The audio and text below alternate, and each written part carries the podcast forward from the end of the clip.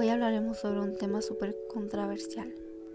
Durante los días transcurridos en esta contingencia sanitaria que nos mantiene aislados en casa, hemos aprendido mucho sobre la biología del SARS, este virus, el virus culpable de que el COVID-19, dos excelentes textos que describen los detalles de esta pandemia, se publicaron en las páginas digitales de Avances Perspectiva. Los lectores que no tienen temor a los tecnicismos pueden consultar decenas de revistas científicas prestigiosas para ahorrar en el tema del coronavirus. Hay mucha información. Una búsqueda rápida en la base de datos Scopus de la editorial Elsevier arroja el día de hoy esa fecha donde comenzó todo, 22 de mayo del 2020, cuando todo comenzó a ser como un caos. Nada menos que 4.477 artículos en lo que va del año 3.365 de los cuales son de acceso abierto en revistas de prestigios como Nature Communication, Specific Reports, Flash One, Fortiers, etc. De total de artículos publicados, 3.508 versan sobre medicina, 570 sobre inmunología y microbiología, 560 sobre bioquímica, genética y biología molecular, 209 sobre farmacología, 150 sobre ciencias del ambiente, etc. Para la sorpresa de todos, quizás de muchos lectores, vemos que Scopus no reporta ningún artículo de física. Para la sorpresa de muchos, se transforma en vergüenza. Los físicos siempre meten la nariz en los lados que no deberían, crean modelos y aplican leyes para explicar fenómenos de todo tipo, incluso biológicos. ¿En qué se nos ocurre? No tenemos esta vez ninguna opinión calificada sobre esta pandemia.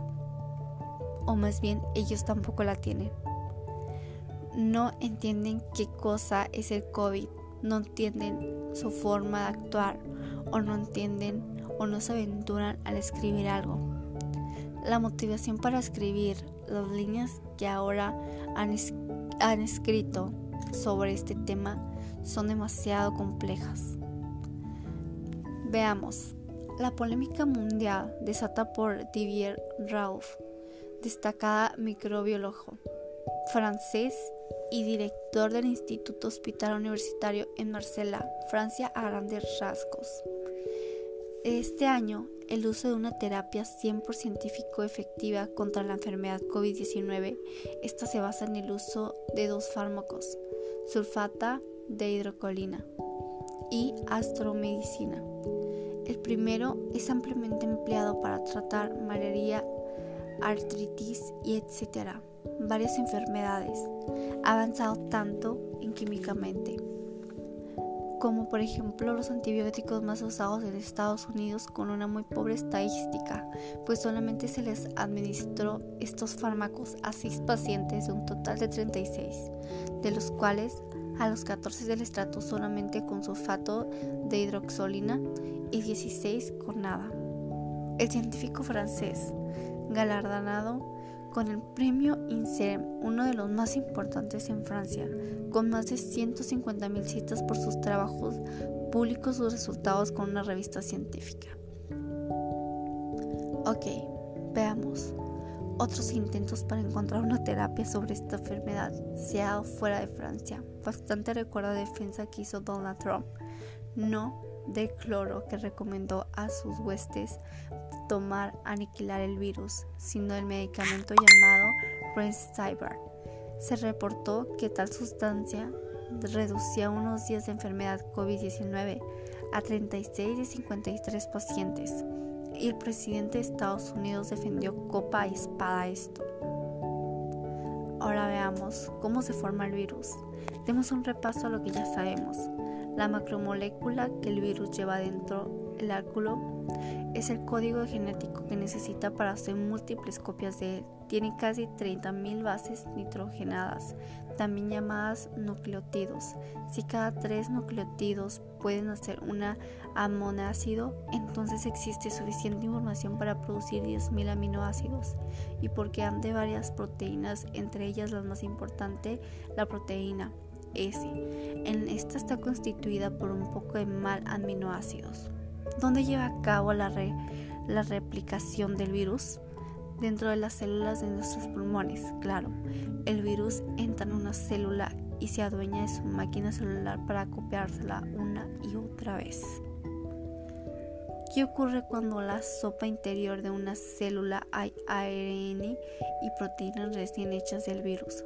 Todo se atrae y se replee, dependiendo de quién acerque a quien su dirección y contabilidad eléctrica tengan. Lo negativo se atrae al compositivo positivo de lo positivo a lo negativo. Incluso lo neutro atrae a lo neutro mediante fuerzas llamadas la dispersión.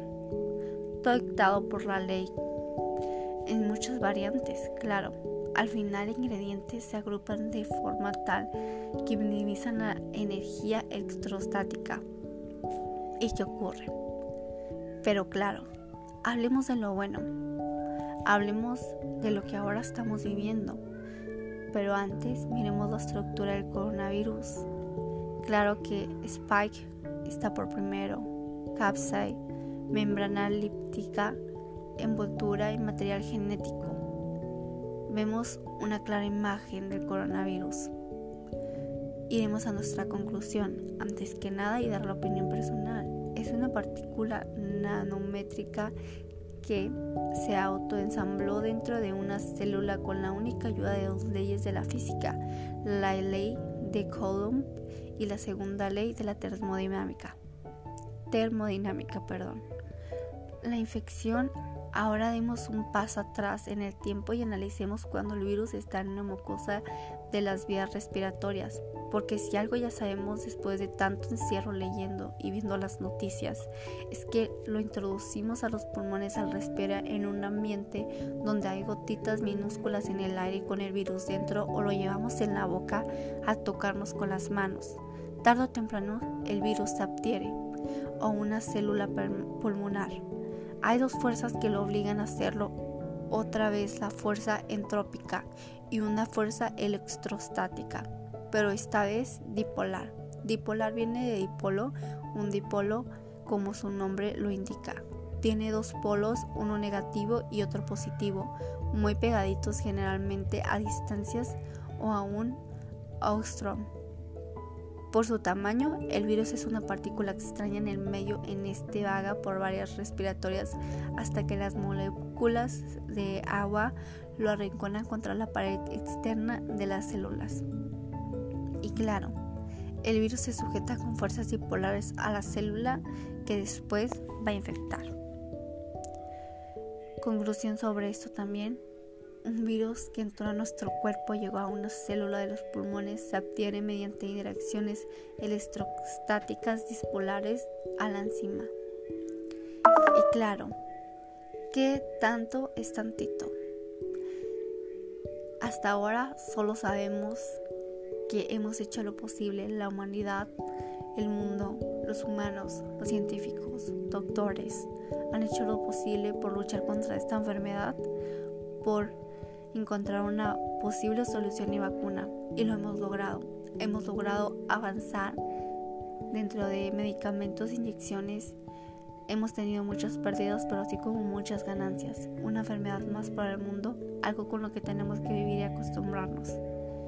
Esta es una enfermedad más, igual que varias y tantas que ya tenemos. Así que, para más información, más capítulos habrá. Me atrevo a decir que la vacuna que ahora tenemos, estamos esperando y que tenemos ahora es mucho mejor legando y por este óptimo receptor una vacuna que logre trabajar nuestro sistema inmune tendrá más fácil la tarea de producir legados. Así que crucemos los dedos para que esto sí nos funcione.